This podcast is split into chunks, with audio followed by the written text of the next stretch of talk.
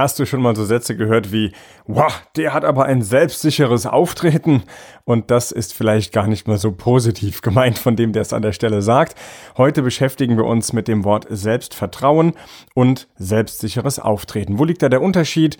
Was hat das miteinander zu tun? Und genau darum geht es heute in dem Gute Verbesserung Podcast in der heutigen Folge. Schön, dass du hier bist. Der Podcast für gute Verbesserung mit Raphael Stenzhorn. Besser werden, privat und im Business.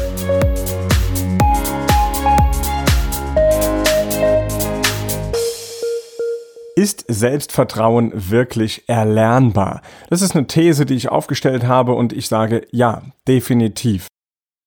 Und was bedeutet Selbstvertrauen überhaupt? Ich glaube, dass wir uns dafür erstmal das Wort genauer anschauen sollten. Was steckt da drin? Da steckt einmal Selbst und Vertrauen drin. Nämlich stellen wir das mal um. Die Frage könnte lauten, wie sehr vertraust du dir selbst? Und das ist eine sehr spannende Frage, weil wir wieder mal nach innen schauen. Es geht gar nicht so sehr um das, was außen steckt, sondern um das, was innen steckt. Und das, was nach außen oft gesehen wird, ist eben selbstsicheres Auftreten. Doch was bedeutet selbstsicheres Auftreten? Das bedeutet erstmal, dass es nach außen hin so aussieht, als wärst du oder eben eine Person total selbstsicher. Als wüsstest du, worum es geht, als wüsstest du, worüber du redest. Und das muss aber gar nicht heißen, dass es wirklich so ist. Es kann sogar sein, dass diese Person total unsicher vor den Menschen steht und einfach nur sehr selbstsicher wirkt. Wie erlangst du also wirklich selbstsicheres Auftreten durch Selbstvertrauen? Und wenn du dich mal fragst, wie sehr vertraust du denn dir selbst, dann denk doch mal bitte an dein letztes Silvester. Du hast dir vielleicht einen guten Vorsatz gesetzt und hast gesagt, Mensch, das werde ich ab nächstem Jahr, möchte ich das anders machen, das habe ich mir fest vorgenommen. Und naja, aus Studien wissen wir, dass der kleinste Prozentsatz nur wirklich daran bleibt und dass in der Regel um die 90 Prozent wieder scheitern, die eben nicht dranbleiben. Was haben diese 90 Prozent gemacht? Sie haben ihr Selbstvertrauen geschmälert. Und zwar massiv. Denn wenn Sie sich das nächste Mal etwas vornehmen und sagen, Mensch, das werde ich in Zukunft so machen oder das möchte ich ab jetzt verändern, verbessern, dann vertrauen Sie sich nicht mehr selbst. Sie nehmen diese Aussagen, die Sie sich selbst geben, die nehmen Sie gar nicht mehr so ernst. Wo kommt denn das her? Naja, du hast dich ja quasi selbst belogen an der Stelle. Du hast gesagt, das mache ich anders, das will ich anders machen und dann tust du es nicht und du verlierst ein Stück Vertrauen in dich selbst, ein Stück Glauben an dich selbst. Und das kann ja dein Selbstvertrauen und dein selbstsicheres Auftreten nur schmälern und auch nach unten bringen, weil wenn du jetzt vor Menschen stehst, die merken, ob du sicher bist oder nicht.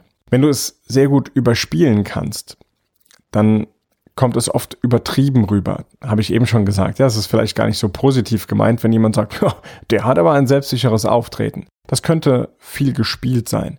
Und je unsicherer du dir bist und je sicherer du aber auftrittst, desto größer ist dazwischen diese Gap, diese, diese Lücke und diese zu schließen, das wird im tieferen Gespräch dann später wesentlich schwieriger. Ja, und dazu möchte ich dir eine kleine Geschichte erzählen, denn als ich mein Unternehmen gegründet habe, als ich 18 Jahre alt war, da hatte ich noch kein so großes Selbstvertrauen. Also da wusste ich ja noch gar nicht wirklich damit umzugehen. Ich habe viele, viele Gefahren vor mir gesehen. Ich war mir total unsicher, ob ich das überhaupt schaffe. Da habe ich mir auch gar nicht wirklich Gedanken gemacht, sondern immer nur dann, wenn so Situationen kamen, in denen mir das Leben gezeigt hat, boom, da hast du nicht nachgedacht oder das, das hätte so nicht passieren dürfen, wenn dann irgendwelche Rechnungen reingeflattert sind oder die Kunden nicht angerufen haben und ich vor dem Telefon sitze und warte, dass endlich ein Kunde anruft. Da ist mein Selbstvertrauen nicht gerade gestärkt worden. Das kannst du dir sicherlich vorstellen. Und naja, dann bin ich so durch den Ort gelaufen. Ist ein relativ kleiner Ort, in dem ich aufgewachsen bin. Also dreieinhalbtausend Einwohner circa waren das. Und dann gehe ich da so her und dann habe ich eben nicht so wirklich rumgeguckt, sondern ich habe eher vor mich hin und auf die Straße nach unten geguckt. Ich man kennt so diesen Blick, ja, nicht selbstsicher aufgetreten, sondern eher so ein bisschen unsicher. Und ich habe dann auch einige Menschen auf der anderen Straßenseite gar nicht erst gesehen und auch Menschen in meinem Alter nicht gesehen, die auch so um die 18 Jahre plus minus alt waren. Und die habe ich natürlich nicht gegrüßt, weil ich sie nicht gesehen habe. Ich war sehr mit mir selbst beschäftigt und ich war ganz schnell bei mir im Ort. Ich wurde sehr schnell als hochnäsig angesehen. Oh, er hat es nicht nötig, einfach mal zu grüßen oder ähnliches. Und das hat mein Selbstvertrauen natürlich nicht gefördert, sondern eher auch wieder klein gemacht. Und deswegen hat es Sinn, in kleinen Schritten sein Selbstvertrauen, das Vertrauen in sich selbst gemütlich und langsam aufzubauen.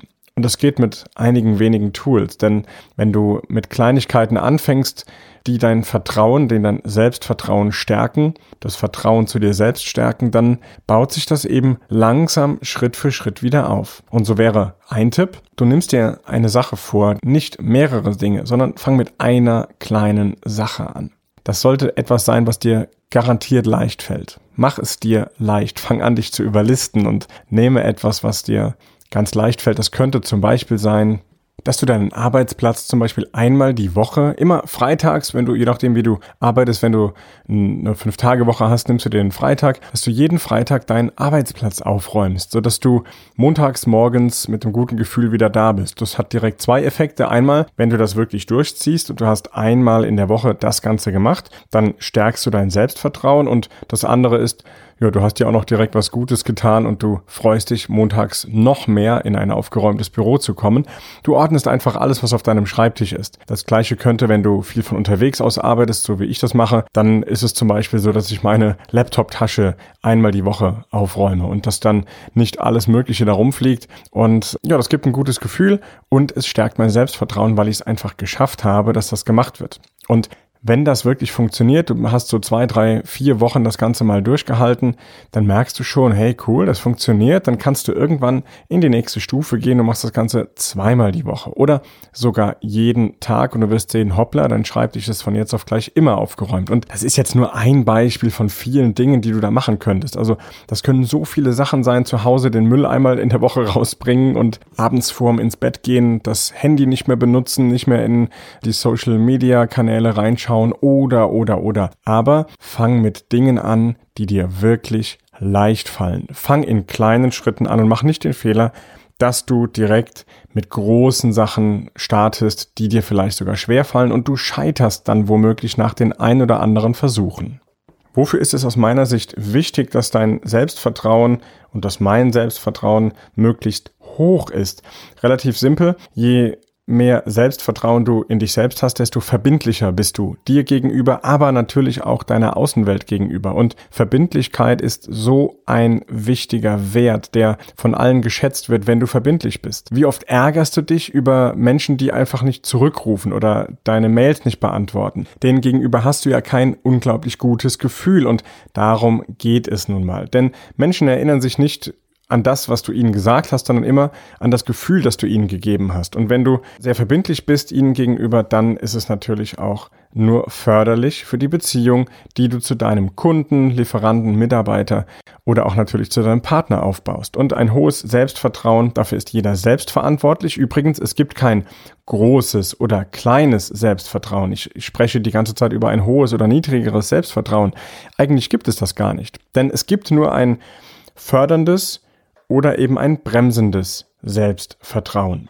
Und ein bremsendes Selbstvertrauen ist eben immer dann bremsend, wenn dein Gehirn von sich aus schon weiß, na damit brauche ich gar nicht erst anzufangen, also schlage ich meinem Chef oder meiner Chefin gar nicht erst vor, dass man das verändern oder verbessern könnte, weil das wird ja sowieso nicht funktionieren. Ich vertraue mir da selbst viel zu wenig, als dass ich das umsetzen könnte. Und deswegen ist ein hohes oder ein förderndes Selbstvertrauen so unfassbar wichtig.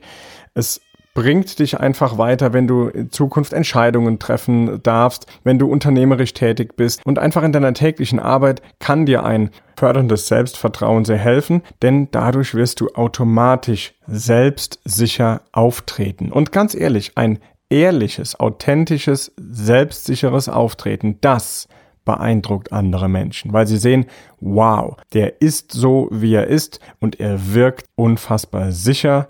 Das ist der große Halo-Effekt, der nämlich auf dann deine anderen Eigenschaften, die du als Unternehmer, als Mensch hast, als Führungskraft hast, da lassen sich ganz viele andere Eigenschaften drauf spiegeln und sie vermuten, dass da eben eine großartige Persönlichkeit dahinter steckt, was ja dann auch wirklich so ist. Also viel Freude und viel Spaß dabei am Aufbauen deines Selbstvertrauens, das dich in Zukunft ausschließlich fördert und nicht mehr bremst oder noch mehr fördert und weniger bremst. Ich wünsche dir ganz viel Erfolg bei der Umsetzung und freue mich wieder auf Mails unter podcast.raphael-stenzhorn.com oder natürlich auch über deine Nachricht bei Instagram oder Facebook.